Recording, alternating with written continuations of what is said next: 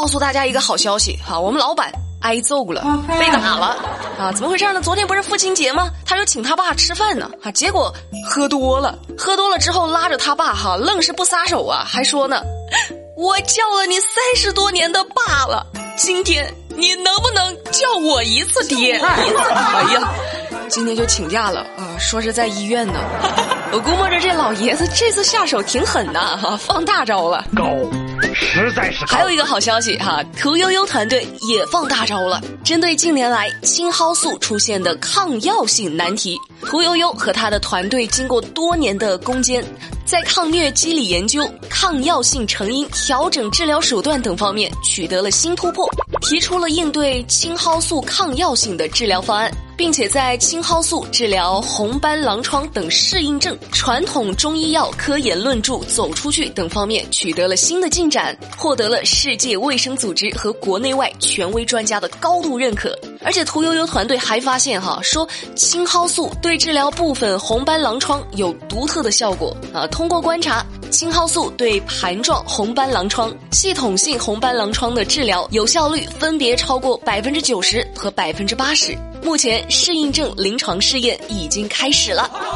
说真的哈，我觉得这才是真正应该上热搜的事儿啊，太了不起了！今天的降龙十八赞必须给他，向屠呦呦和他的团队致敬。太厉害了！最近一段时间，《破冰行动》这部电视剧不是挺火的吗？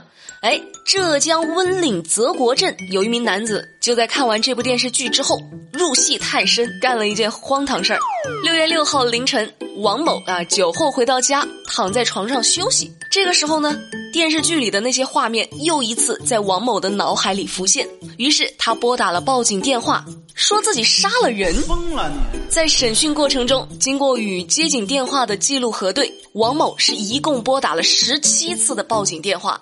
严重扰乱了正常的出警秩序。目前，王某被处以行政拘留七天、罚款两百元的处罚。呵呵，嗨，看电视把自己看进看守所里了哦，你这也是第一个哈，王者哈，你真的是王者，是不是得给你点儿掌声？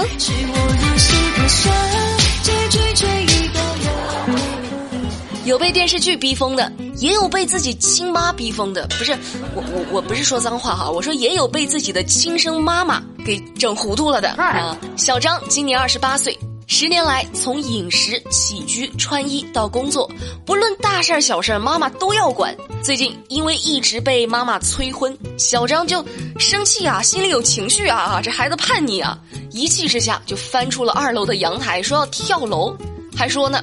你都管了我十年了，我能走到今天这一步都是你逼我的。儿子最终被民警劝了下来。不是阿姨，你儿子都二十八岁了，你还这管这么严呢？美丽劝你一句哈，儿子管的这么严，是找不到女朋友的。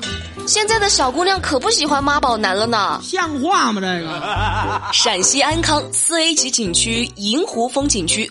有许多竹子哈都被游客刻上了字儿啊，刻上了自己的名字。那这么一刻，这竹子就枯了呀，很多竹子都已经枯黄了。景区就说呢，百分之八十的竹子都被刻字儿了，目前已经加派人手进行巡查。那这种观赏竹呢，又被称为倭竹。已经种了十年以上，长得特别慢，被刻了字儿之后呢，很难恢复。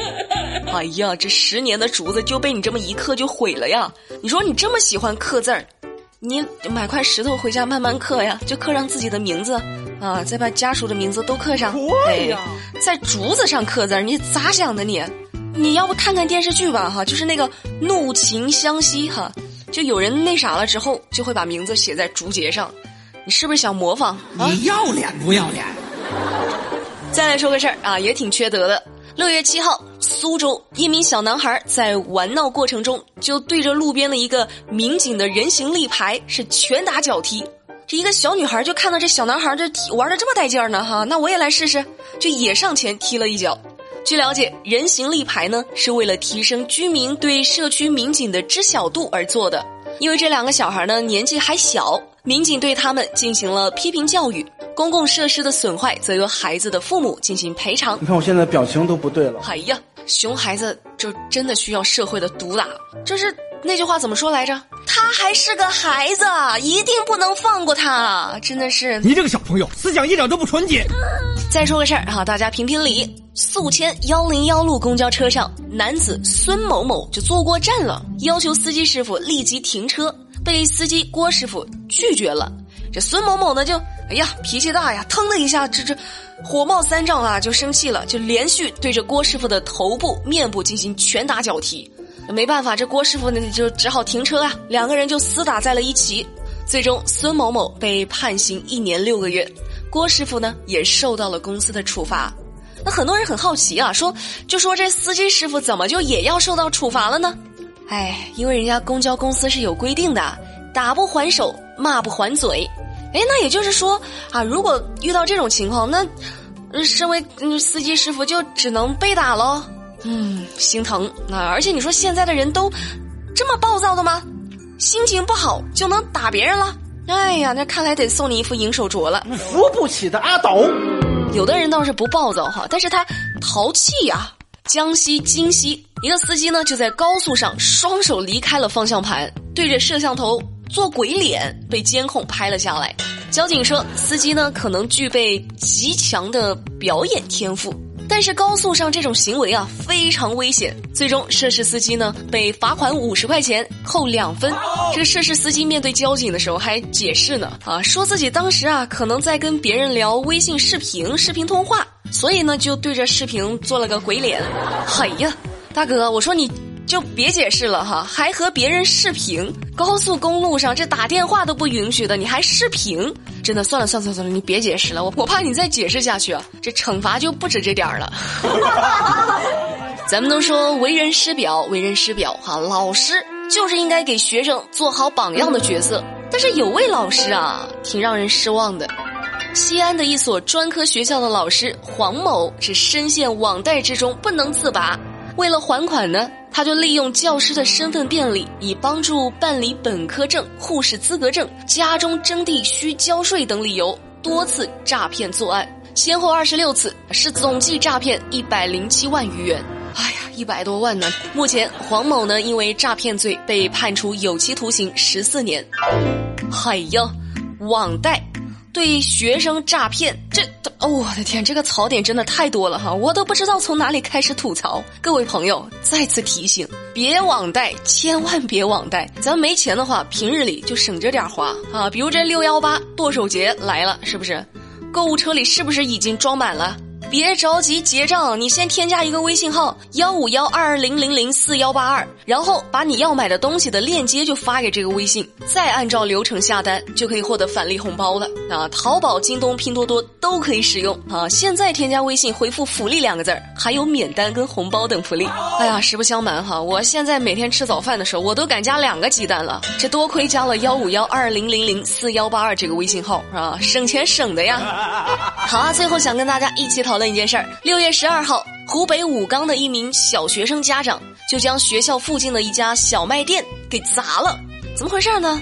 据目击者说，砸店呢是因为一个三年级的小孩在小卖部赊账，哈，买了大概近百元的零食。这临近暑假了，这小孩呢没有钱还，就在家里偷钱，被家长发现了。然后这家长就问呢：“你说你这偷这么多钱，你你想干嘛呀？”这小孩就招了：“ 妈，这我还欠学校小卖部的钱呢。”那那这家长就找到小卖部，就把人小卖部给砸了。那这事儿你觉得这小卖部老板有错吗？此时此刻心中有什么想法没？有网友就说了：“如果我是这个家长哈，我会把钱还给小卖部，因为欠债还钱天经地义。”然后回家把熊孩子这胖揍一顿啊，好好教育他一下什么是正常的消费观。那也有人说了呀，那我说这个双方啊都有错，老板就不应该让小孩赊账。孩子没有经济能力和自控力呀，他还是个孩子。哎呀，那这事儿你们怎么看？哼，节目下方评论留言，留下你的看法和美丽一起讨论吧。好了，今天的新闻美丽说就跟你们说到这啦。了解更多资讯，参与话题互动，上哪找我？新浪微博呀，搜索关注马栏山广播站就能够找到我。明天晚上八点不听不散，拜拜。